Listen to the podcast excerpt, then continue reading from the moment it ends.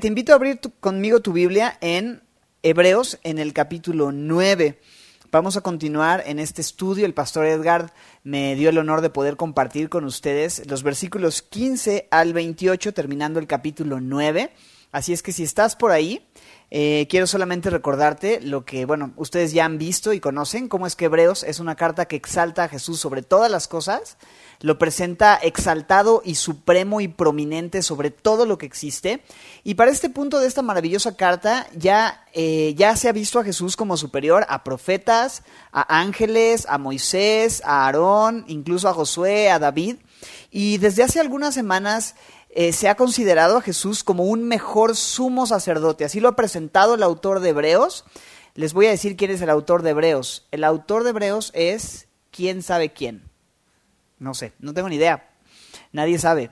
Y si alguien dice que sabe, no, no sabe nada como debe saber. Perdón, soy a veces digo malos chistes, no me hagan mucho caso. Bueno, ¿cuál es el punto? El autor de Hebreos dice que Jesús es un mejor sumo sacerdote, de un mejor sacerdocio, eh, un sacerdocio mejor que el sacerdocio que existía en el Antiguo Testamento, en el Antiguo Pacto. Y, este gran sumo sacerdote que es Jesús intercede por nosotros y es el único mediador perfecto entre Dios y los hombres, es gran sumo sacerdote de un mejor pacto, este nuevo pacto que no tiene que ver con las obras del hombre, sino con la obra de Dios. Y este gran sumo sacerdote, este mejor sacerdote de un mejor pacto, ministra en un mejor santuario, que no es un santuario terrenal, sino un santuario celestial. Pero el día de hoy vamos a hablar también de cómo es que Jesús no solamente es un mejor sacerdote, sino un mejor sacrificio. Mejor que aquellos sacrificios que se ofrecían en ese antiguo pacto eh, de obras. Así es que si me acompañas, vamos a leer los versículos 15. No voy a leer toda la porción, solamente voy a leer los versículos 15 al 19. Eh, Vamos a leer al 20 y después oramos y comenzamos. Dice así. Así que por eso es mediador de un nuevo pacto, para que interviniendo muerte para la remisión de las transgresiones que había bajo el primer pacto, los llamados reciban la promesa de la herencia eterna. Porque donde hay testamento es necesario que intervenga muerte del testador. Porque el testamento con la muerte se confirma, pues no es válido entre tanto que el testador vive, de donde ni aun el primer pacto fue instituido sin sangre. Porque habiendo anunciado Moisés todos los mandamientos de la ley a todo el pueblo, tomó la sangre de los becerros y de los machos cabríos con agua, lana escarlata e hisopo, y roció el mismo libro y también a todo el pueblo, diciendo, esta es la sangre del pacto que Dios les ha mandado. Señor, queremos orar, pedirte dirección en este tiempo de estudio bíblico. Gracias porque toda tu palabra es inspirada y útil para enseñar, redarguir, corregir e instruir en justicia. Y pedimos que hoy nos hables, Señor, en nuestro corazón por medio de este texto. Lo pedimos en el nombre de Cristo Jesús. Amén. Es para mí un privilegio poder compartir con ustedes estos versículos. Y en el verso 15, el autor eh, viene en el contexto hablando acerca de Jesús y dice en el verso 15 que por eso es mediador, hablando de Jesús. Em, en el verso 14 dice, ¿cuánto más la sangre de Cristo? Esto está hablando de Cristo. Así que por eso Cristo es mediador de un nuevo pacto, un mediador está haciendo referencia a representante de este nuevo pacto. Antes, tú sabes, había un antiguo pacto, un primer pacto, pero ese primer pacto tenía otros representantes, otros mediadores, que eran esos, tú sabes, sacerdotes que ofrecían sacrificios y presentaban sacrificios que se requerían bajo ese primer pacto. Bajo el antiguo pacto, en la antigua forma de relacionarse con Dios, habían muchos sacerdotes que cumplían con lo que el antiguo pacto requería.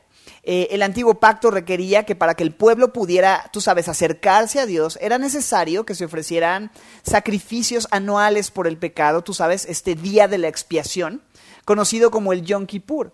Y ese sacrificio cubría por un tiempo los pecados que el pueblo había cometido. Sin embargo, como no era un sacrificio perfecto, este sacrificio tenía que realizarse año tras año tras año tras año. Pero aquí nos está diciendo en el verso 15 que Jesús ya no está ministrando en ese antiguo pacto, sino que es mediador de un nuevo pacto, un nuevo pacto, en donde Jesús es este sacerdote que presenta un sacrificio perfecto siendo Él mismo el sumo sacerdote perfecto, pero también Él mismo el sacrificio ofrecido. Jesús es el Cordero de Dios que con su sacrificio en la cruz quita el pecado del mundo. ¿Te acuerdas de Juan el Bautista? Así es presentado por Juan el Bautista. He aquí el Cordero de Dios que quita el pecado del mundo. Y el verso 15 lo dice claramente. Para que interviniendo muerte para la remisión, el perdón de los pecados, de las transgresiones que había bajo el primer pacto, los llamados reciban la, la promesa de la herencia eterna. Entonces, solamente dice ahí es por medio de la intervención de su muerte, en el verso 15, para que interviniendo muerte, es por la intervención de su muerte en la cruz del Calvario que se logra la remisión, dice ahí, de las transgresiones que se cometieron bajo el primer pacto. Esto de remisión lo podemos traducir mejor como librar del castigo o como ser perdonado. ¿no? Entonces, Bajo el primer pacto se tenían que ofrecer sacrificios, esto lograba cierta purificación ritual, pero al final de esos sacrificios, ya que eran imperfectos, no, no, podías obtener el perdón completo de tus transgresiones, de manera que estos sacrificios que se ofrecían bajo el antiguo pacto eran no otra cosa sino pagarés, una especie de pagarés hasta que el sacrificio perfecto ¿no? que iba a ser ese pago perfecto del cordero perfecto, derramando sangre perfecta, pudiera efectuarse y finalmente se efectuara. Entonces, la muerte de Jesús, el derramamiento de su sangre, es lo que consigue esta remisión de nuestras transgresiones, pero también en el verso 15 al final dice que los llamados reciben la promesa de la herencia eterna. Dice, reciben, subraya esta palabra, reciban la promesa de la herencia eterna. No dice que los llamados entonces ganan, ¿verdad? En el antiguo pacto, sí, había una base de, cumplimiento de leyes, se trataba de hacer para obtener, hacer para ganar. Era, era a través de nuestras obras, ¿no? a través de las obras que se obtenía o se ganaba cierto privilegio. Pero en el nuevo pacto ya no estamos bajo esta ley de hacer para ganar, sino bajo la gracia. Y, y, esta gracia está fundamentada en la obra de Jesús y se trata de recibir, no de ganar recibir lo que solo Dios puede dar, es confiar para recibir. El primer pacto dice, esfuérzate para obtener. El nuevo pacto dice, confía para recibir. Por eso me gusta mucho esta palabra cuando dice, reciban la promesa, reciban la promesa. De manera que es por la intervención de la muerte de Jesús que los llamados de Dios podemos recibir perdón de pecados, pero también podemos recibir, ¿qué dice ahí al final del verso 15? Recibir la promesa de la herencia eterna. Yo no sé si alguna vez has recibido una herencia, pero lo que sí sé es que la herencia de la que los hijos de Dios participamos, la cual eh, se recibe por la muerte de Jesús, es una herencia mucho mayor, mucho más gloriosa que cualquier herencia temporal de la que tú y yo podamos participar por la muerte de Jesús en la cruz del Calvario, somos hechos hijos de Dios permanentemente. Y ya que somos hechos hijos de Dios permanentemente, participamos de la herencia. Somos herederos de Dios y coherederos con Cristo.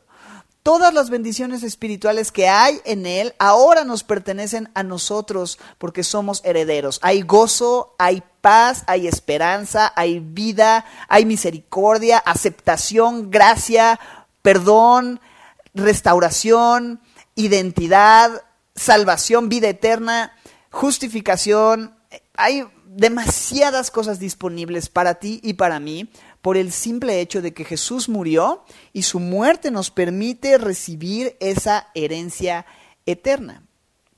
Mira cómo dice en el verso 16, porque donde hay testamento, porque la muerte, ahí está, es lo, lo que acabo de decir, su muerte nos permite tener la herencia. Porque dice, porque donde hay testamento, verso 16, es necesario que intervenga la muerte del testador, porque el testamento con la muerte se confirma, pues no es válido entre tanto que el testador vive. Entonces, un testador da promesas de otorgar ciertas cosas a un cierto beneficiario. Cuando alguien muere, este testador eh, garantiza el que su beneficiario reciba aquellas cosas que ha puesto en su testamento. Esas promesas de otorgar estas cosas no se pueden cumplir, lo que él promete no se cumple hasta el momento en el que el testador muere, es lo que está diciendo. Es necesario que intervenga muerte del testador. La muerte es la que activa las promesas que se hicieron de, de herencia. De la misma manera, esta gloriosa herencia de salvación y perfección espiritual que tú y yo tenemos, así como todas las bendiciones y promesas que Dios nos ha hecho, solamente están disponibles o estarían disponibles a través de la muerte del testador. Y tú y yo sabemos que el testador murió, ¿no? E, e, es por su muerte que nosotros podemos recibir toda la herencia eterna. Toda bendición espiritual está disponible para nosotros porque Jesús murió. Entonces, todas las bendiciones del nuevo pacto están vigentes a partir de la muerte perfecta de Jesús hecha por nosotros. Y podemos recibirlas, es lo que me encanta que dice aquí. No, no tienes que ganar esas promesas, sino que esas bendiciones, sino que Él ha prometido con su muerte darnos esa herencia espiritual. Somos herederos de Dios, como dicen Romanos, por la muerte de Jesucristo. Así que recíbelo. No tienes que hacer nada, solamente recibir.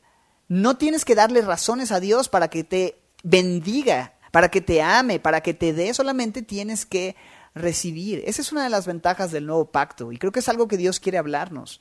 Deja de darle razones a Dios para recibir su herencia y su bendición. Simplemente disfruta y recibe lo que Dios ya te ha dado. Estamos bajo ese nuevo pacto y es por su muerte que tú y yo recibimos todo lo que Dios quiere darnos. Y podemos descansar en eso el día de hoy. Ahora, en los versículos 18 al 22, eh, el, el, autor de Hebreos va a hablarnos de cómo es que la muerte era necesaria desde el primer pacto.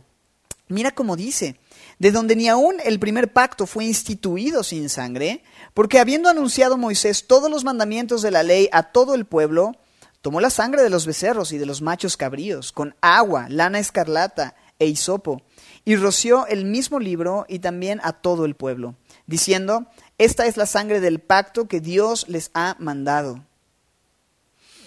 En el verso 21 continúa, y además de esto, roció también con la sangre del tabernáculo, eh, con la sangre el tabernáculo y todos los vasos del ministerio.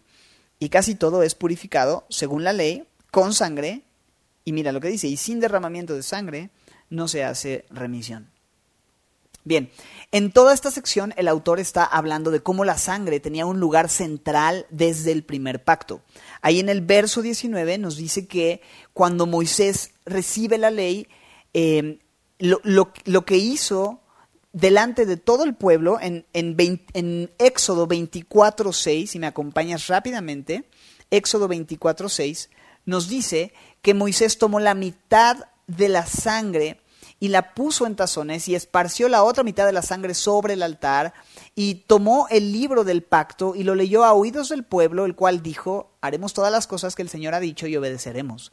Entonces Moisés tomó la sangre y roció sobre el pueblo y dijo, he aquí la sangre del pacto que Jehová ha hecho con vosotros sobre todas estas cosas. Luego también en Hebreos 9:21 nos dice que además de esto roció también con la sangre el tabernáculo y todos los vasos del ministerio. Esto lo puedes encontrar en Éxodo 29. No, no vamos a ir para allá, solamente eh, te comento que en Éxodo 29 es donde lo dice. Entonces, ¿cuál era la razón de derramar sangre sobre la ley, sobre el pueblo, como leímos en Éxodo, sobre el tabernáculo, sobre sus utensilios? Bueno, en el verso 22, ahí en Hebreos 9, 22, nos da la razón. Dice, casi todo es purificado según la ley con sangre, ¿no? La sangre es la que purificaba todo. Y a todo sobre quienes se rociaba era una especie de purificación ceremonial. En el antiguo pacto, para que algo ritualmente eh, pudiera estar puro, la sangre de los sacrificios era lo que las purificaba o purificaba aquello que se rociaba. Entonces, no solamente era necesario purificar las cosas ritualmente con sangre, sino que aún más importante, miren el verso 22, y sin derramamiento de sangre no se hace remisión, es decir, no hay perdón de pecados. Sin esa sangre nadie puede presentarse delante de Dios. Entonces, todo esto está apuntando a una pureza o una limpieza espiritual que sucedía a partir de la sangre que era rociada. Estamos de acuerdo que la sangre de animales que se ofrecían en el antiguo pacto pues no cambiaba el corazón en sí, no limpiaba la conciencia, no quitaba los pecados para siempre, pero aunque no te limpiaba completamente, eso permitía que pudieras en cierta manera ceremonial o ritual acercarte a Dios, aunque en realidad no te hacía completamente aceptable para Él. Obtenía cierta limpieza ritual, como te lo dije, pero no cambiaba tu naturaleza. Otra vez, era solamente un pagaré hasta que llegara el momento en el que se derramara la sangre perfecta con un sacrificio perfecto y se liquidara perfecta y completamente la deuda del pecado de los hombres. Y ese momento sucedió cuando el Cordero Perfecto de Dios fue a la cruz del Calvario a ofrecer este sacrificio perfecto con su sangre. Es Jesús el sacrificio perfecto que con su sangre perfecta perdona perfectamente todos nuestros pecados. En Mateo 26, 28, ¿recuerdas cuando el Señor está tomando la última cena con sus discípulos? Después de haber cenado, esta, esta sección es conocida en la última cena, que Él dice, esta es mi sangre que por muchos es derramada y dice, para remisión de los pecados. Y eso es lo que derramó por ti y por mí en la cruz Jesús, su preciosa sangre que quita nuestros pecados. La única manera en la que tus pecados pueden ser perdonados para siempre era que se ofreciera este sacrificio perfecto que cubriera perfectamente todos tus pecados y solamente Jesucristo pudo hacer esto derramando su sangre para quitar nuestro pecado.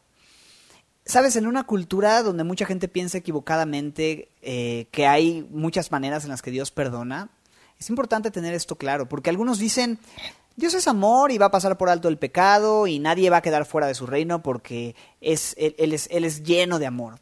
Pero ciertamente Dios es amor y en su amor dio a su Hijo para que todo aquel que en Él cree no se pierda. Sin embargo, cuando tú no confías en Jesús como el sacrificio, si tú no crees en Jesús como el único que murió y derramó su sangre, entonces no puede haber salvación para ti. Tú te acuerdas de Juan 3:16, porque de tal manera amó Dios al mundo, que ha dado su Hijo unigénito, para que todo aquel que en él cree no se pierda, mas tenga vida eterna. Y dice que Dios no envió a su Hijo al mundo para condenar al mundo, sino para que el mundo sea salvo por él.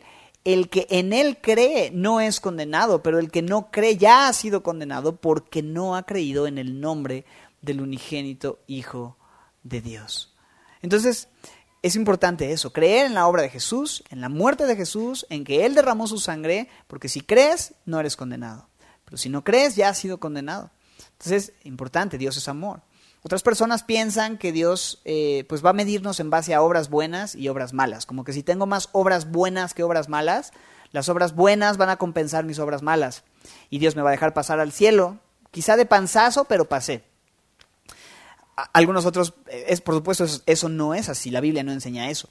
Algunos otros piensan en una escalera, ¿no? De, tus buenas obras como un escalón hacia arriba, tus malas obras como un escalón hacia abajo. Entonces, dependiendo de cómo te portaste en ese día, pues ya vas viendo, ¿no? Y, y pareciera que hasta algunos citan el salmo que dice, para llegar al cielo se necesita una escalera grande y otra chiquita, pero eso está bien para la bamba, pero no para la salvación en Dios, en, en, Cristo, en la palabra de Dios, no funciona de esa manera. No hay una escalera donde asciendes con buenas obras y desciendes con malas obras. Eso no es verdad.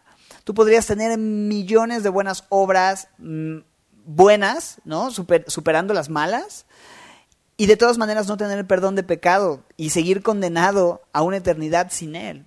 Entonces se piensa en esto, se piensa en obras, se piensa en ritos religiosos, no es que yo voy a la iglesia, yo doy mi diezmo, yo hago esto, pero la Biblia dice que nuestras buenas obras, nuestras propias justicias, son como trapos de inmundicia delante de Dios. Nada de eso puede presentarnos justificados a través de lo que hacemos. Ninguna buena obra puede justificarme. Otros dicen, bueno, pues el paso del tiempo es lo que me puede limpiar y me puede perdonar.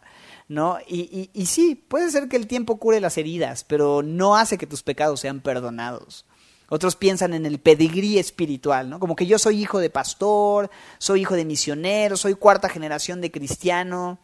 Y, puede ser que tú seas hijo de Juan Pompidou, pero eso no hace que automáticamente tus pecados sean perdonados.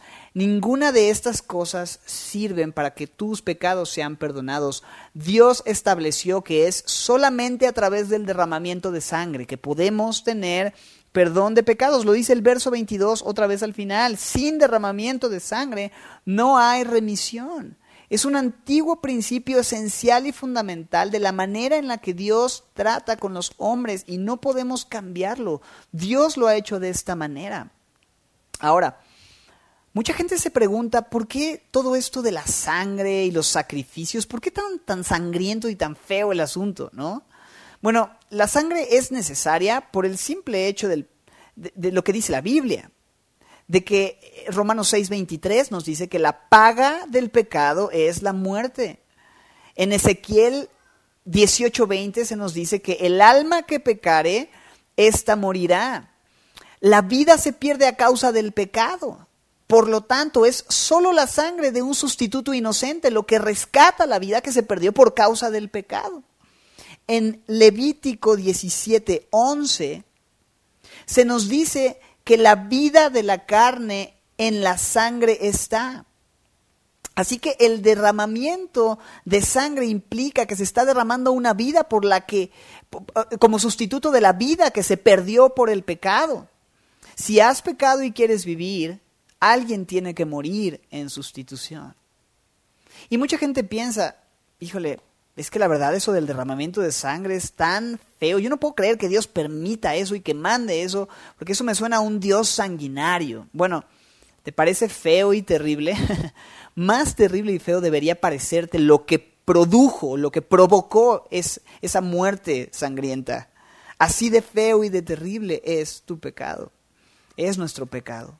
Si el pecado nos parece, si, perdón, si, si la muerte nos parece fea, Si, el derramamiento de sangre nos parece algo feo, es porque nuestro pecado es feo, es terrible. Si te parece terrible es porque tu pecado es terrible. La cruz es terrible porque así de terrible es el pecado.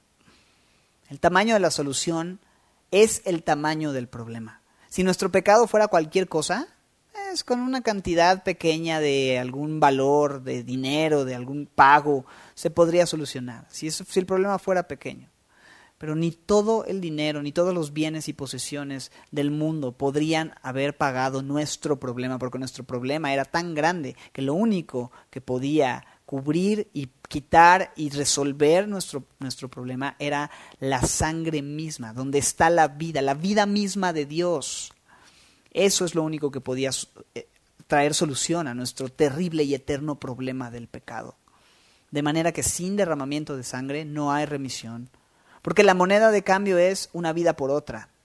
Y no puedes cambiar o pagar con ninguna otra cosa, solo la sangre. ¿Qué me puede dar perdón? Solo la sangre de Cristo. No hay otra cosa, no hay otro pago. Fue pues, verso 23, fue pues necesario que las figuras de las cosas celestiales fuesen purificadas así, pero las cosas celestiales mismas con mejores sacrificios que estos. Dice entonces que las figuras celestiales fuesen purificadas así. Es decir, el tabernáculo, el mobiliario del ministerio, todo eso fue purificado así. Pero dice, las cosas celestiales mismas, ¿no? La fuente de donde las cosas, estas terrenales, se reflejan, también serían purificadas, pero dice, pero con mejores sacrificios que estos. Entonces, el tabernáculo se podía purificar con sangre de animales, pero las cosas celestiales no se podían purificar así, sino con un mejor sacrificio, mejor sacrificio, y ese sacrificio es el sacrificio de Jesús. Ahora, la pregunta sería, ¿por qué había necesidad de purificar las cosas celestiales? Porque aquí está hablando de eso, ¿verdad? Está hablando de que cosas terrenales se purificaban así cosas celestiales con mejores sacrificios y dices, bueno, ¿por qué se tiene que purificar estas cosas? Si te soy muy sincero, no lo sé a ciencia cierta. Pero aquí dice que las cosas celestiales necesitaban esa misma purificación. Y alguien ha propuesto la idea de que las cosas celestiales también fueron contaminadas, ya que el pecado de Satanás sucede en el cielo y si lo piensas, aún Satanás tiene el día de hoy, tú sabes, acceso al trono de Dios. Lo vemos en el libro de Job, por ejemplo. Entonces quizá es por eso que en Apocalipsis se nos habla de que Dios va a tener que hacer cielos nuevos, tierra nueva. No lo sabemos a ciencia cierta. Lo único que sabemos es que las cosas celestiales fueron purificadas con una mejor sangre que la de los eh, sacrificios animales que se presentaban terrenalmente. En el verso 24 dice, porque no entró Cristo en el santuario hecho de mano, figura del verdadero, sino en el cielo mismo, para presentarse ahora por nosotros ante Dios. Después de que Jesús resucita, asciende presentándose delante de Dios, pero no solamente para tomar su lugar en el trono de gloria, sino mira cómo dice, para presentarse ahora por nosotros, subraya esta frase, por nosotros ante Dios. Esto es maravilloso. Que Cristo se presente delante de Dios, bueno, eso no es sorprendente porque ese es su lugar, lo merece, ahí, está su gloria. Pero que Cristo se presente delante de, delante de Dios a favor de nosotros, por nosotros, eso es tremendo. Él podría presentarse delante de Dios en contra de nosotros. O sea, piensa en esto. Fui para amarles, fui para enseñarles, fui para bendecirles, pero ellos me crucificaron, ellos me rechazaron.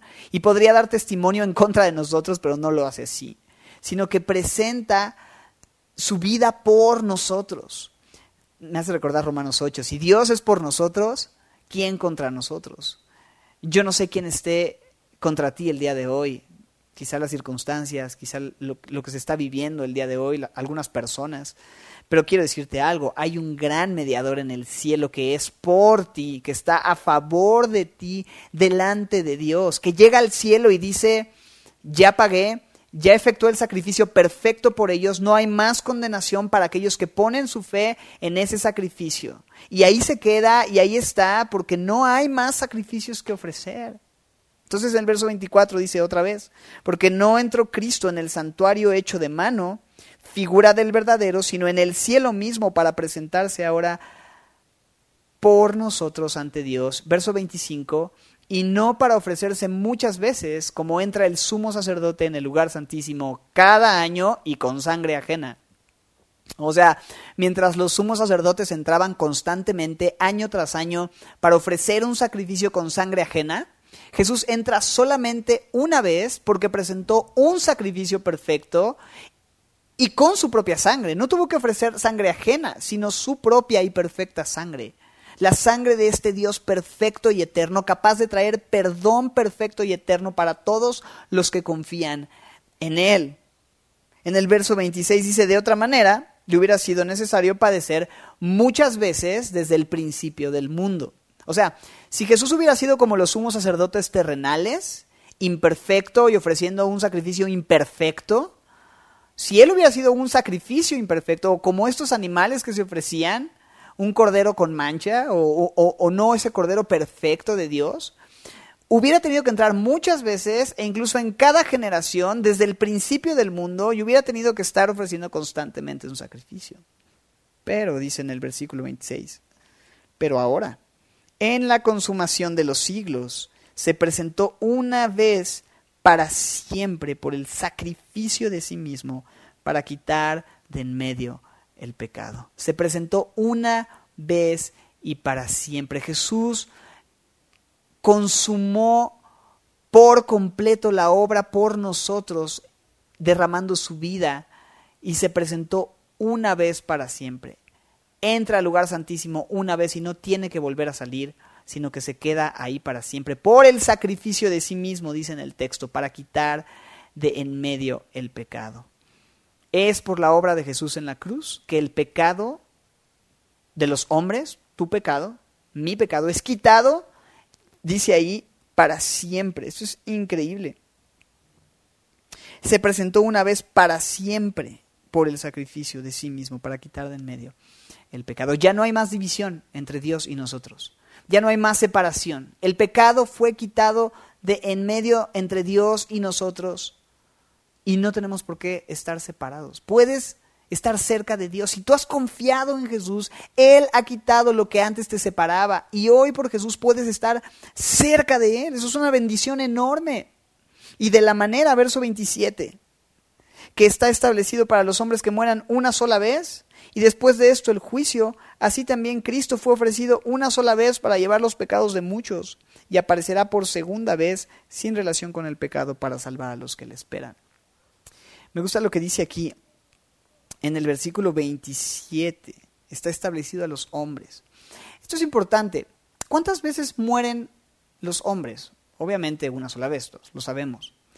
Y así también Jesús, como hombre, murió una sola vez, porque así está establecido. Ahí lo dice. Está establecido que mueran una sola vez. Él fue ofrecido una sola vez como sacrificio perfecto para llevar los pecados de muchos. ¿Jesús necesitaba morir muchas veces?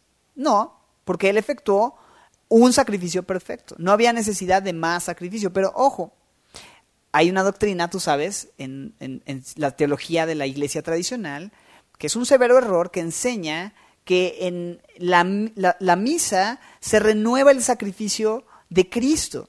Cuando nosotros como cristianos tomamos la cena, simplemente estamos recordando. El sacrificio es muy diferente a, este, a este, momento donde se, comulga.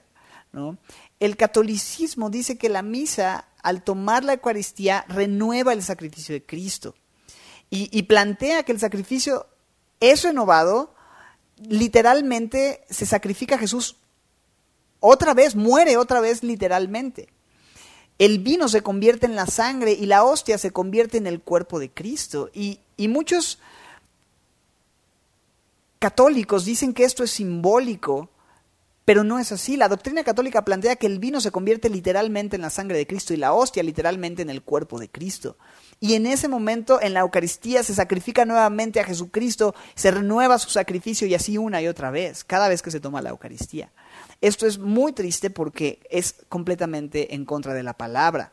Está muy claro aquí y en muchos pasajes que Jesucristo murió una sola vez, como está establecido que mueran una sola vez los hombres, ya que el sacrificio de Jesús es suficiente y perfecto con una sola vez que se haya hecho. Si no hubiera sido perfecto, hubiera tenido que sacrificarse muchas veces. Entonces dice ahí otra vez, de la manera que está establecido para los hombres que mueran una sola vez y después de esto el juicio. Así también Cristo fue ofrecido una sola vez para llevar el pecado de muchos. Y, antes de terminar debemos decir que lo que dice el verso 28 es lo que la palabra enseña sobre lo que hay después de la muerte. Algunos piensan reencarnación, en el limbo, ¿no? La Biblia nos dice claramente, después de la muerte está el juicio. No hay otra oportunidad, no hay otra vida, no hay otro chance después de la tumba. Esta es la vida y este es el tiempo que Dios nos ha dado para estar a cuentas con Él. Este es el tiempo de evitar ese juicio al poner nuestra confianza en Jesucristo. Dice ahí que mueran una sola vez y después de esto el juicio. Alguien eh, escribía una canción, un rap que tenía una frase, el juicio no se encuentra solo en tus muelas. y es cierto, hay un juicio que viene el juicio de tus obras, en donde los libros se abrirán y se demostrará que no somos tan buenos, no eres tan bueno como crees que eres. Donde tus obras te pueden condenar si es que no has aceptado el regalo de justificación que Dios ofrece para los que creen en Cristo Jesús. Pero si tú has confiado en la obra de Jesús, en lo que Él hizo en, la cruz del Calvario, ese juicio ya fue ejecutado por ti. Ya has sido justificado y no tienes nada que temer en aquel día. El único juicio que vas a tener que enfrentar es el juicio del tribunal de Cristo. Este momento que habrá de un juicio, pero un juicio para recompensar a aquellos que confiaron en Jesús por aquellas obras que hicieron para darle gloria a Él. Él va a galardonar a sus siervos y lo va a hacer a través de diferentes maneras, pero el, el galardón más grande, sin duda, mis hermanos, es Él mismo. Nuestra corona más grande va a ser estar con Él, verle a Él. Él es nuestro galardón Estar en su presencia es nuestro mayor galardón. En el verso 28 dice, así también Cristo fue ofrecido una sola vez para llevar los pecados de muchos y aparecerá por segunda vez sin relación con el pecado para salvar a los que le esperan. El Señor ha prometido regresar, venir una segunda vez. Ya vino una primera vez como este cordero a dar su sangre, vino a cargar una cruz, pero la segunda venida, Él ya no viene como un cordero, sino como un león, y no viene cargando una cruz, sino cargando una corona, como rey. La primera vez vino a someterse al gobierno terrenal, esta segunda vez viene para sujetar todas las cosas bajo sus pies y gobernar con justo juicio. La primera vez vino en humildad, esta segunda vez vendrá en gloria y viene para salvar a aquellos que le esperan.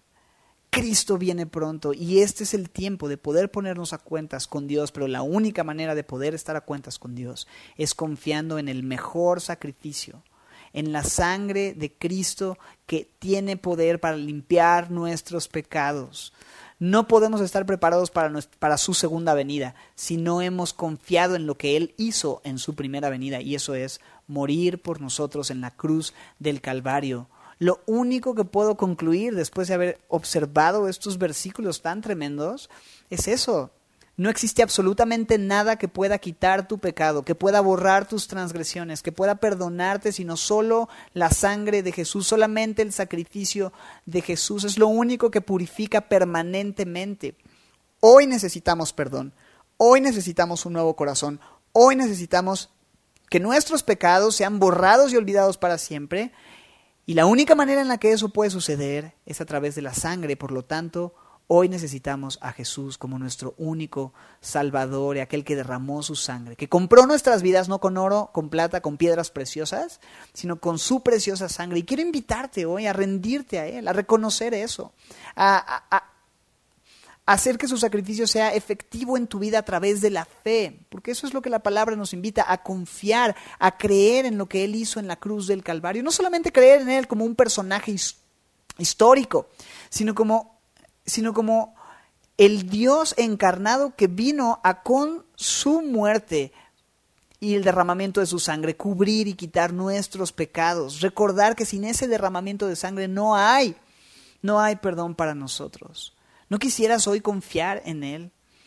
Qué bueno es que tú y yo tenemos la certeza, aquellos que hemos confiado en que ya no vamos a pagar nosotros e-, en aquel juicio, porque no tenemos con qué pagar, sino que hemos confiado en lo que Él ha pagado al enviar a su Hijo y derramar su sangre por nosotros. Confía para recibir. No te esfuerces para merecer. Deposita hoy tu fe y tu confianza en lo que Cristo hizo por ti. Él presentó ese sacrificio perfecto. Ahora solamente puedes recibir, no hacer para merecer. Ninguna obra, ningún sacrificio, ni aun con tu propia sangre podrías pagarlo. ¿Sabes? Solo Cristo puede pagar tu deuda. Solo Cristo puede ofrecerte perdón. Entonces, confía en Él. Te invito a agradecer también. Si tú ya has confiado en Cristo, si tú has hecho tuya esta realidad, si tú has descansado en esta verdad ya tiempo atrás, esto es un buen tiempo para recordarlo una vez más y venir a Él en oración y decirle, Señor, gracias. Gracias por enviar a tu hijo, porque Él derramó ese precio, esa, ese pago que yo, yo tenía una deuda. Y gracias por eso, Señor, porque ya no hay más deuda, porque ya no hay más condenación para los que están en Cristo, aquellos que hemos sido lavados y limpiados por esa sangre preciosa. Señor, te damos gracias por tu palabra, te damos gracias por este tiempo de poder eh, recordar lo que tu palabra nos enseña acerca de este mejor mediador, un mejor mediador, es un mejor sacrificio, de un mejor pacto, Señor. Gracias por la superioridad de Cristo eh, en nuestras vidas, Señor. Gracias por salvarnos, gracias por enseñarnos a través de tu palabra, Señor, estas verdades. Y te pedimos esto, Señor, que podamos recordar la suficiencia de la muerte de Cristo cada día, Señor, de nuestras vidas y venir al pie de la cruz y recordar, Señor, lo que tú hiciste por nosotros. Gracias por esto, Señor. Te amamos, te bendecimos. En Cristo Jesús. Amén.